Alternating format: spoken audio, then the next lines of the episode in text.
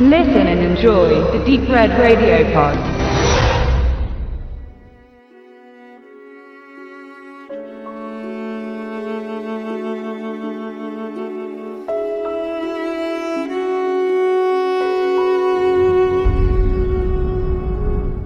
The Zero Theorem. Terry Gilliam fordert das banalisierte Publikum erneut dazu auf, zu interpretieren und nachzudenken. Die zentrale Figur in dieser philosophisch-dystopischen Geschichte spielt Christoph Walz.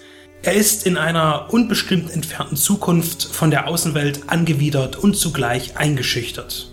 Nur unter innerlichem Protest verlässt er täglich seine sichere Heimstadt, um zur Arbeit zu gelangen. Als er nach beharrlichen Verhandeln von zu Hause aus arbeiten darf, erhält er aber einen neuen Auftrag, eine bislang ungelöste Aufgabe. Es liegt an ihm, eine komplizierte Formel zu erstellen, deren Ergebnis zum Sinn des Lebens führen soll. Monty Python-Mitglied Gilliam ist nach dem aktiven Dienst bei der britischen Sketchtruppe für seine außergewöhnlichen Regiearbeiten bekannt, die den Mainstream oft an der Nase herumführen.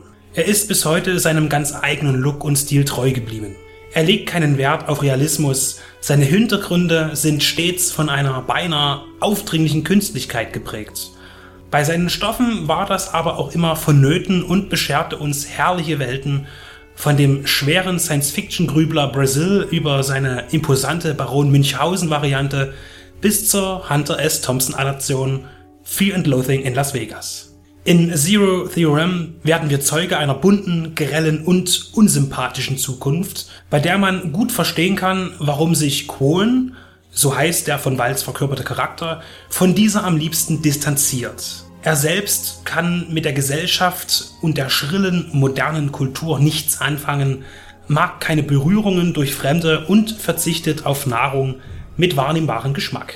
Zwischen Hightech und Dauerwerbung findet sich auch das ein oder andere Relikt aus früheren Tagen, wenn zum Beispiel ein Barkasten über die Straße fährt. Eine komische Welt. Bei seiner neuen Arbeit beginnt er auch, wie sein Vorgänger, zu verzweifeln, was uns Gilliam als Vergeudung von Lebenszeit und der Fokussierung von sinnlosen Aufgaben vorsetzt. Die Verschwendung der menschlichen Seele durch vermeidliche technische Errungenschaften wird zum Thema gemacht und soll den Zuschauer motivieren, die eigenen unnötigen Bestrebungen zu finden und sie aufzugeben. Das ist eine schöne Botschaft, nur ist sie sperrig verpackt und ist für das breite Publikum nicht gut zugänglich. Das sind viele andere Filme von Terry auch. Er macht keine Blockbuster, auch wenn 12 Monkeys einer geworden ist.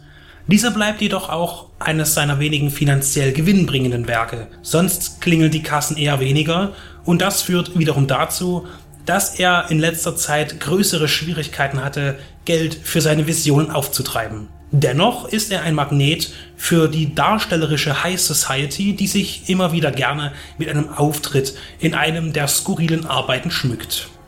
Neben Walz sind in Nebenrollen Matt Damon und Tilda Swinton zu sehen, die beide in Dress- and Make-up-Tarnung auftauchen. Der Schauplatz von Zero Theorem ist, abgesehen von einigen Spitzen und modischen Kitsch, nicht weit hergeholt. Wir leben unter einer auch selbst auferlegten Überwachung, unter ständiger Reklamepenetration und personalisierter Anonymität im Internet bis ins reale Leben hinein. Die Flucht aus diesem in eine seichte virtuelle Scheinwelt bildet am Ende ein diskussionswürdiges Rätsel. Optisch bietet Gilliam für Kenner nichts Neues und auch inszenatorisch bleibt er in den gewohnten Mustern. Das Resultat ist ein Film, der keine Empfehlung braucht. Denn das Stammpublikum ist diesem Sci-Fi-Drama sicher. Für den Rest bleibt zu sagen, dass Terry Gilliam immer ein Versuch wert ist und sich Zero Theorem auch bestens dafür eignet, um sich von seiner Stärke überzeugen zu lassen. Interessant ist noch, dass Dean Zanuck als Produzent auftritt. Seine berühmten Vorfahren sind Richard D. Zanuck und Daryl F. Zanuck. Letzterer ist Gründungsmitglied des Major Studios 20th Century Fox gewesen. Diese Familie steht seit langem für den populären Film. Dean Zanuck unterstützt Gilliam hier das erste und hoffentlich nicht das letzte Mal. Mit solch starker Unterstützung aus der amerikanischen Filmbranche ist die Wahrscheinlichkeit etwas höher, dass es auch weiterhin ausreichend Geld für diese schönen und schrägen Streifen geben wird.